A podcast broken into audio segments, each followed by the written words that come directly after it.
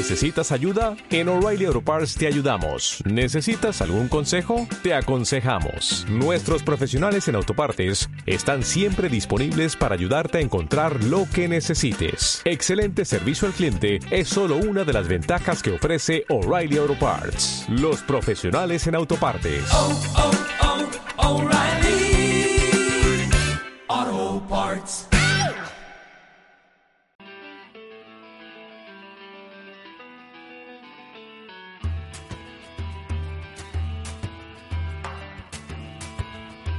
Piedra de toque con Iñaki Macazaga.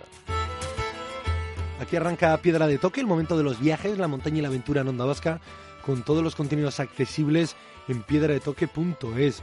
Hoy os propongo regresar a África de nuevo en busca del verdadero rostro del ébola, un virus que ha cegado ya la vida de más de 3.500 personas y contagiado a otras 7.000 en cuatro países diferentes. Nos guiará el periodista José Naranjo, especializado en la actualidad africana y con sede habitual en Senegal y que acaba de regresar del continente donde ha estado cubriendo de cerca la dureza del virus. De África a Euskal Herria iremos con el fotógrafo especializado en viajes y naturaleza Eduardo Blanco Mendizábal para descubrir cómo cambian nuestros paisajes en el otoño y qué buena estación es para regresar a la naturaleza, en esta ocasión con una cámara de fotos para retratar esos elementos que hacen único al paisaje de nuestra tierra en esta época. Kiko Betelu será quien cierre nuestro viaje sonoro con la montaña desconocida. Personajes, cimas e hitos que han marcado la historia del alpinismo, pero que han caído en el olvido. Aquí arranca Piedra de Toque rumbo a África.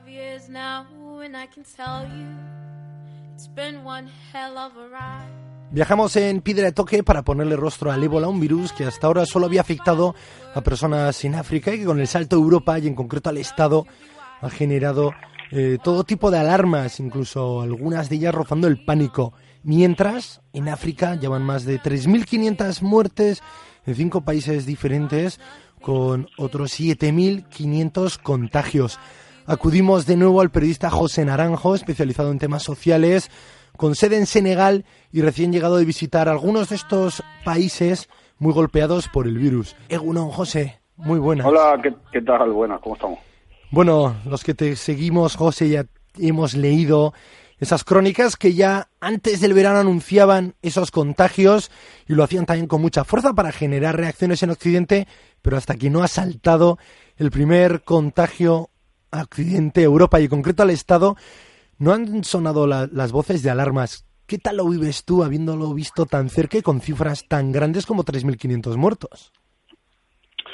Bueno, sí, efectivamente, ¿no? El, yo creo que hay que aclarar, estamos ante un, brote de, ébola que tiene una dimensión histórica, ¿no? Y desconocida hasta ahora. Los brotes anteriores de ébola no habían sobrepasado en ningún caso los 500 muertos.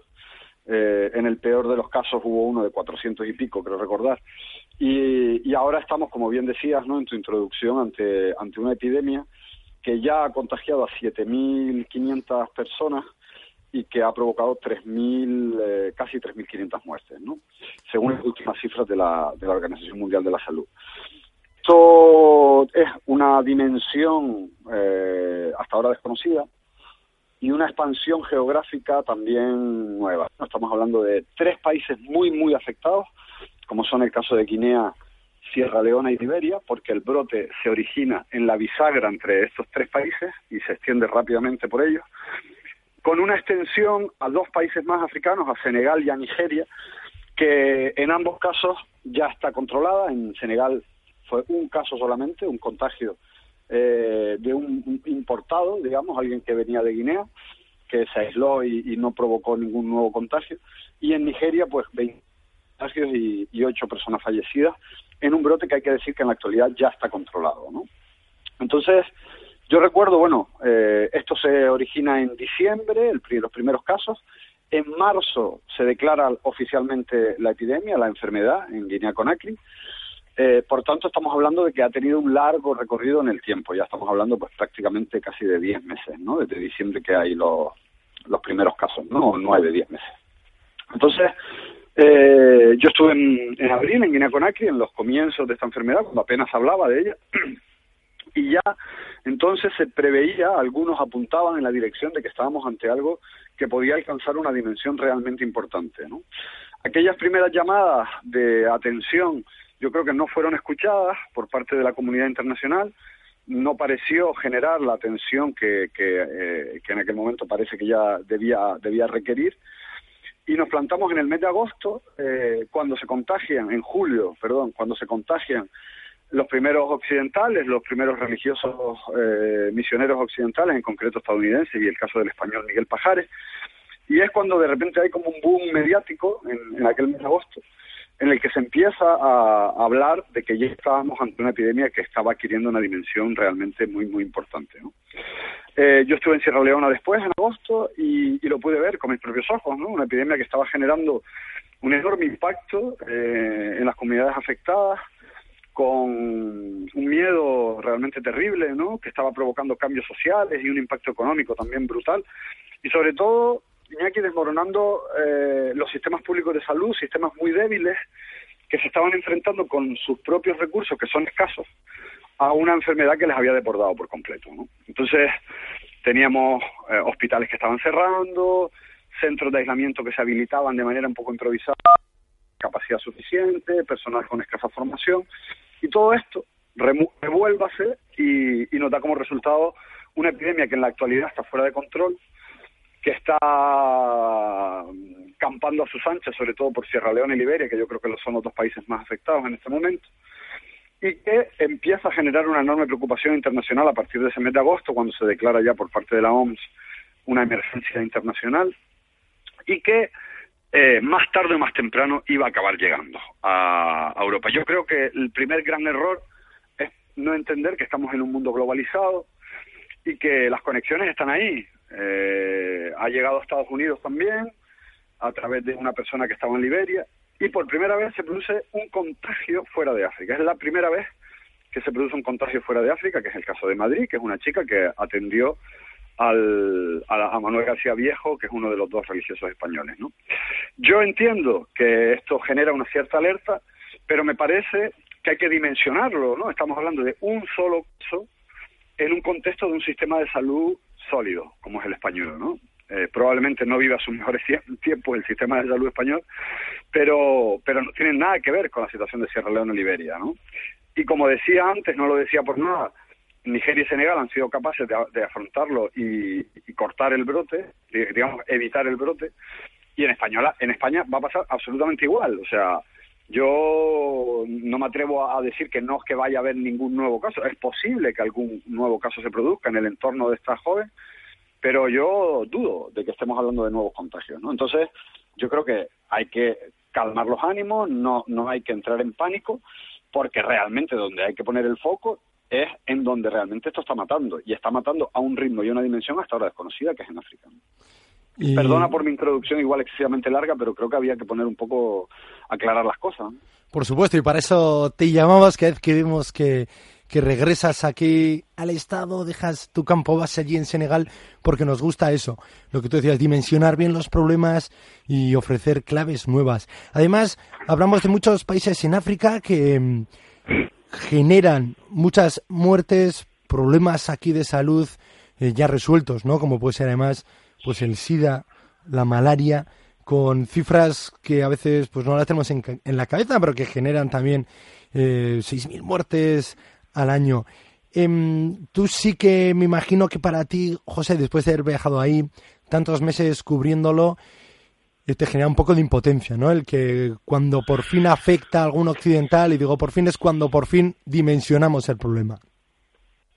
Eh, sí, bueno, eh, más que nada me genera pues una cierta tristeza, ¿no? De comprobar que una vez más tiene que ocurrir esto para, para que pongamos la atención en donde tendríamos que haberla puesto, ¿no? O sea, como decía, yo creo que el error ha sido no entender que estamos en un mundo global en el que se producen conexiones, viajes, vuelos, eh, hay intercambios, relaciones entre países, ya no estamos hablando del siglo eh, de, mediados del siglo XX, ¿no? O del siglo XIX, en donde, bueno, cosas quedaban un poco ahí cada uno en su sitio y tal. No, no, ahora está, este es un mundo en el que hay constantes intercambios y constante comunicación, ¿no? Y, y yo pongo el símil del incendio, ¿no? Yo creo que cuando hay un incendio en la casa del vecino, lo más inteligente y lo más apropiado, incluso desde una óptica egoísta, es tratar de apagar ese fuego del vecino, ¿no? Para que no llegue el fuego a tu casa y no blindarte o tratar de blindarte en tu propia casa a ver si no llega, ¿no? Eh, esta me parece que no es la reacción adecuada, que la reacción correcta es ir a, a, donde está el problema, ¿no? Y esto no ha sido así. Estamos viendo que ya te digo, ocho o nueve meses después de los primeros casos, todavía la ayuda internacional no acaba de llegar, no, no se acaba de ver en el terreno de manera decidida, contundente y firme en la dimensión de lo que esto requiere de, de, del propio problema. La ayuda, la ayuda internacional sí ha habido Cuba ha mandado algunos médicos, China también, eh, Estados Unidos ha prometido pues que va a mandar 4.000 soldados para construir centros, pero seguimos sin ver una, respuesta coordinada, eficaz y contundente en la dimensión del, problema que, están tratando de hacer frente allí, ¿no? Y esto es lo que duele, porque luego vemos que se puso un caso en Madrid eh, que parece estar bastante controlado en el sentido de que de que se está controlando su entorno, no ha habido nuevo, su propio marido sigue siendo estando asintomático sin desarrollar los síntomas. Si los desarrollara está bajo bajo control. Quiero decir que está muy controlada la cosa y de repente generamos un estado casi de histeria ¿no? en, España.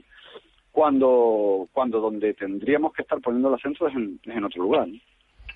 Y en paralelo lo que hablamos, ¿no? 3.500 muertos, pero más lejos de aquí, en concreto en África. Citabas Nigeria y Senegal como casos de éxito que han conseguido controlar sí. la epidemia. Eh, ¿El por qué? Porque justo han hecho eso, dedicar formación y medios. Eh, primero, yo creo porque un factor clave es que estaban en alerta ya. O sea, este brote se produce en, en África Occidental por primera vez también en la historia, no, no había habido hasta ahora un brote en esa zona y los países limítrofes, como es lógico, pues habían desarrollado sus protocolos de actuación y sus alertas, ¿no? Entonces, hubo una detección más o menos rápida de, los casos, tanto en Nigeria como en Senegal, se les aisló y se controló, se hizo lo que se llama el contact tracing, que es lo que está haciendo España también, que es controlar a las personas que estuvieron en contacto con, con los enfermos, ¿no? Entonces, se, de esta manera se evitó que hubiera una mayor expansión, porque eran personas que estaban siendo vigiladas, cuando desarrollaban los síntomas se les aislaba rápidamente y esta es la manera de combatir el ébola. Pero claro, para esto hay que tener formación, hay que tener medios y hay que tener la voluntad.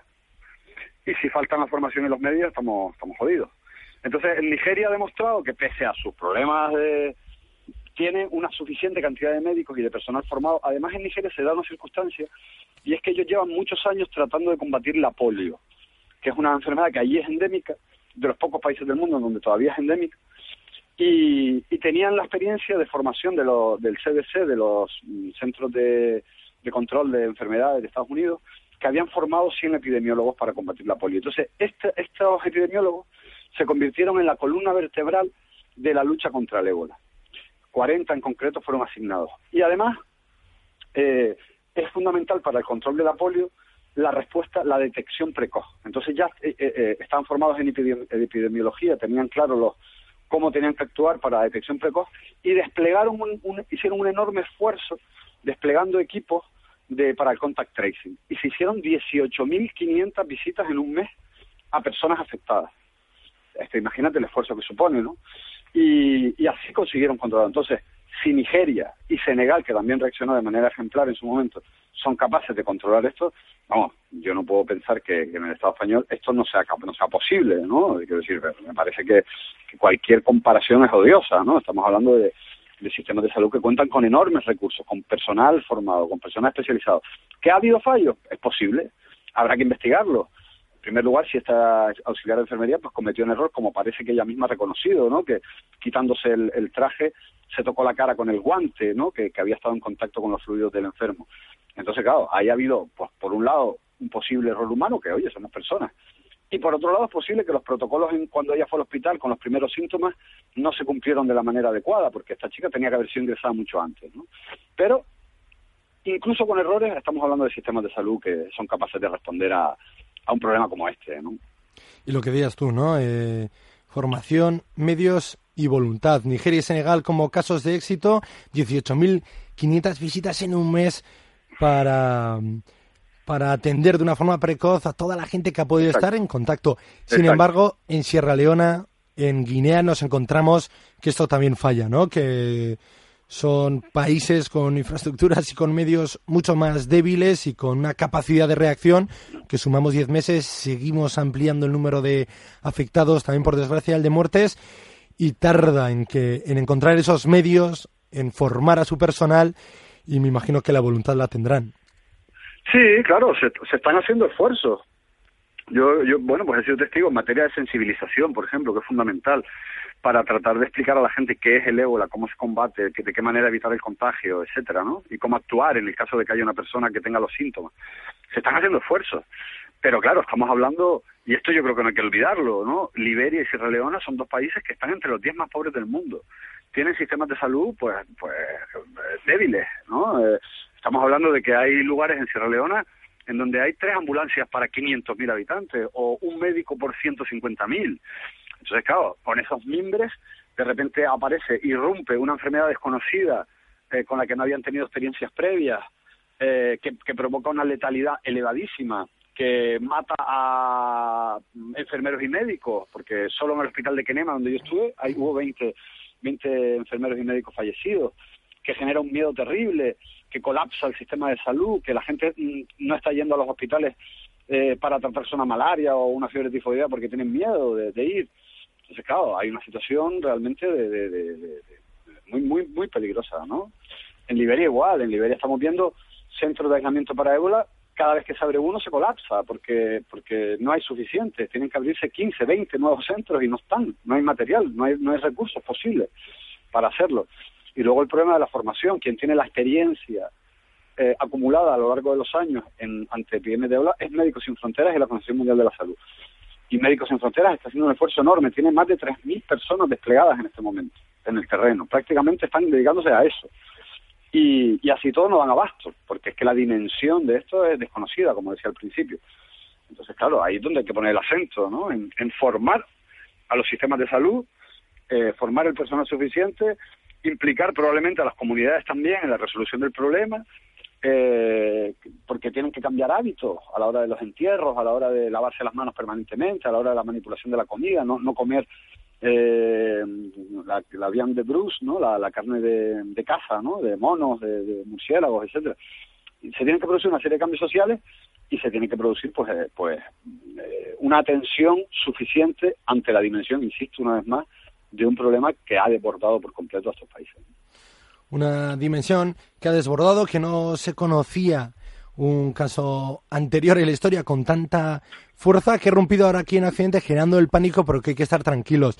Y sobre todo hay que mirar con otros ojos, ¿no, José? Lo que sucede en África, que gracias a periodistas como tú, de una forma independiente, van recorriendo todos los lugares, van eh, cubriendo la actualidad e insistiendo que los problemas que suceden ahí y no se atajan desde aquí, de una manera u otra, salpican. Sí, claro, yo creo que lo, comentaba antes, ¿no? Que, que incluso pensando eh, de la manera más egoísta, ¿no? Eh, lo importante es ir allí, lo importante es ir allí eh, y ayudar, ¿no? Eh, arrimar el hombro cuando hace falta, ¿no? Para eso tenemos nuestra, nuestras estructuras también de cooperación, ¿no? Y a mí me gustaría saber, pues, por qué no ha desembarcado un batallón de médicos y enfermeras, ¿no? Y enfermeros allí. Es una enfermedad que es gestionable desde el punto de vista del contagio. Hay que pensar también, porque también luego todo este, todo este clima de alerta ¿no? que se ha generado, estamos hablando de una enfermedad que es poco contagiosa, aunque parezca lo contrario.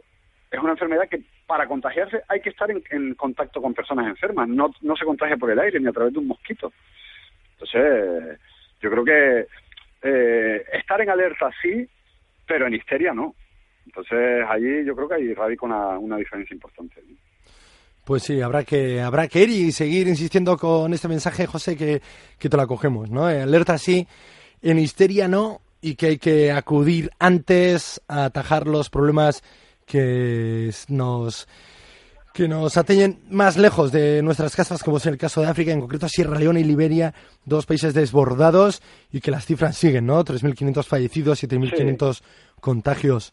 José bueno, Naranjo. Se está hablando incluso de la Organización Mundial de la Salud hace previsiones de hasta 20.000 contagios en, eh, de cara al mes que viene, ¿no? O sea, eh, la, las previsiones son realmente da, da, da, miedo, ¿no? Pensar en que en que esto está adquiriendo una dimensión terrible y que yo creo que el debate debe ser cuándo y dónde mandamos la ayuda, ya, y, y que, y, que y que se ha acabado el tiempo de, de, de reuniones y de planes y ponerse en marcha, porque es que si no, ya lo han dicho las autoridades europeas, más tarde o más temprano iba a llegar, si es que es así, y esto hay que cortarlo en donde realmente es un problema. ¿no?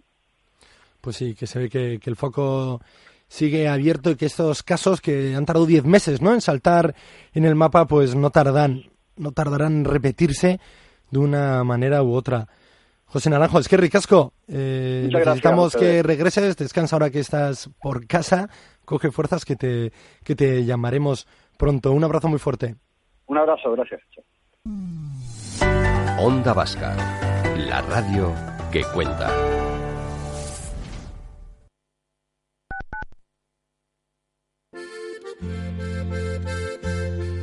Sondica celebra el domingo 12 de octubre la sexta edición de la Feria Enológica, una jornada dedicada especialmente a la cultura del vino para disfrutar de exposiciones, degustación, venta de vino. Feria Enológica de Sondica, domingo 12 de octubre de 11 y media a 3 de la tarde en la Plaza Goiri. Conoce y degusta el mundo del vino. Organiza Ayuntamiento de Sondica. Prepárate, que nos vamos de galerías. ¿Galerías comerciales? No, galerías de arte.